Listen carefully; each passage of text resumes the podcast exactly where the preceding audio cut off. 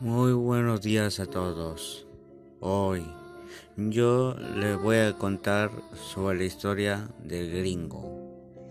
Esta historia me la contó mi madre.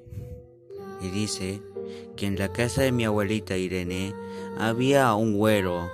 Decían que había un gringo. Que cuando no había nadie se oían pasos. Subía y bajaba las gradas.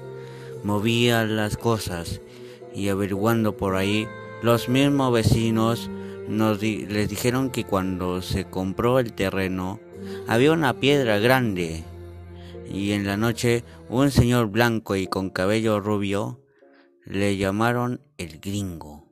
Y por eso se sentían los ruidos porque se aparecían unas personas en forma de sombra.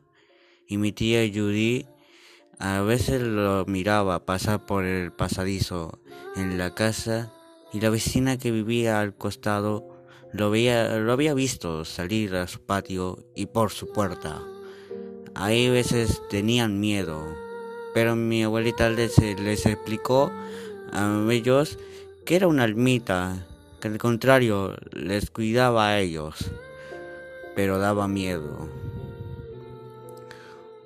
Un, Luego hubo, por ahí les voy a contar unos, eh, unas experiencias que tuvieron mis tíos. El tía Leisa, eh, cuando iba a salir, ahí un día dijo, gringo, ven conmigo.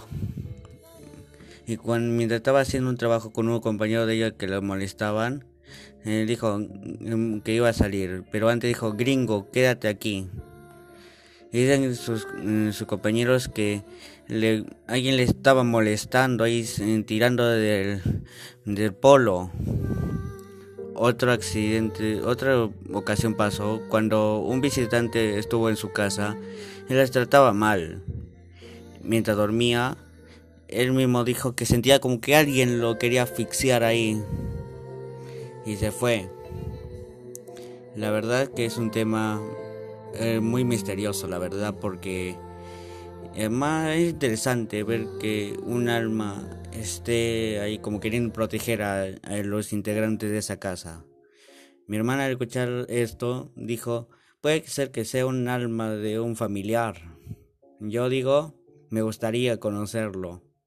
Y me gustaría ver de verdad si es cierto. Me gustaría experimentarlo. Bueno, gracias por escucharme todos.